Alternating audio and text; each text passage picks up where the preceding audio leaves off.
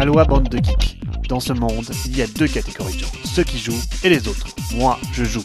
Vous, vous m'écoutez.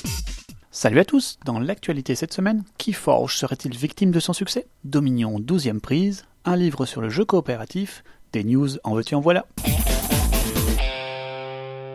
comme certains le pressentaient, Keyforge est un gros succès, alors que les événements se multiplient dans toutes les boutiques de jeux du monde. C'est aussi un trop gros succès pour les épaules de FFG qui n'a pas la maîtrise d'un Wizard of the Coast avec Magic. Ainsi, depuis peu, Asmodée limite les quantités de jeux à la distribution en boutique, en France notamment, et ce jusqu'à sa réimpression en février 2019. Noël va être difficile à passer et Keyforge risque d'en pâtir en espérant qu'il ne tombera pas en rupture. C'est d'autant plus dommage que de nombreux joueurs avaient émis des doutes au sujet des capacités d'approvisionnement de FFG avant sa sortie. Jugez plutôt de ce message que certaines boutiques ont déjà reçu. Nous sommes au regret de vous annoncer que nous ne pourrons pas honorer l'entièreté de votre précommande de set de démarrage Keyforge. L'engouement sur ce jeu est tel que la demande a largement dépassé l'offre, ce qui nous contraint à réduire les quantités livrées pour tous les revendeurs. Tout est dit. Côté licence, Simone, le roi du Kickstarter Kiloplastique, vient d'acquérir la licence de la Nuit des Morts Vivants et va l'adapter dans une nouvelle version de Zombicide. Après les nombreuses campagnes, les backers seront-ils encore au rendez-vous pour ce grand classique? C'est bien possible, la fibre geek n'a pas de limite. Côté sortie, s'il y a un jeu qui ne cesse de vendre depuis 10 ans, c'est bien Dominion. Une nouvelle extension, Renaissance, la 12e, va voir le jour avec 300 nouvelles cartes. Au menu encore des nouvelles petites mécaniques dans une thématique de l'époque Renaissance colorée. Vous n'aurez jamais assez de Dominion. Root, le jeu de gestion asymétrique qui a fait beaucoup de buzz ces jours-ci, a attiré, à raison, les envies de la communauté jeu de rôle pour son univers si particulier. Ainsi, un jeu de rôle est apparaître dans son univers dans l'année à venir.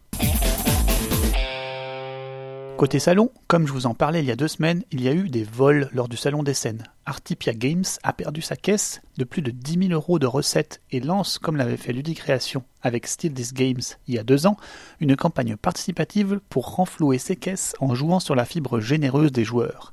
Ainsi, cinq promos spécialement conçus pour l'occasion sont disponibles au prix de 10 dollars. Promos exclusives à base de sécurité, de vol et de tristesse pour leurs cinq titres A Fifth Fortune, Fields of Green, Kitchen Rush, The Pursuit of Happiness et Whoosh Bounty Hunters. Alors évidemment, tout le monde parle d'arrêter de tout payer en cash sur les salons. Si Artipia supporte le paiement PayPal comme beaucoup d'exposants, ils n'ont pas de terminal carte bancaire. Ce n'est pas uniquement une question de louer un terminal, mais de la qualité médiocre et du prix très élevé du Wi-Fi sur le salon. C'est une plainte de nombreux exposants depuis des années. Par contre, les méthodes de paiement à travers les mobiles et PayPal sont elles valides, mais tout le monde ne les connaît pas encore.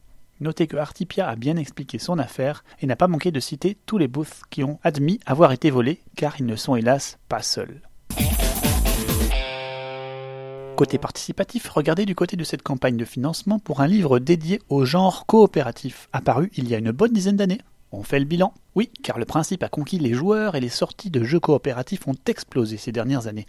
Le livre n'est hélas qu'en anglais, mais fait suite à une croissance douce de la littérature ludique. Serait-ce dû à cette explosion du hobby qui commence à se regarder le nombril? Peut-être bien. Vous aimez Evolution? Vous aimez son univers si coloré et si particulier?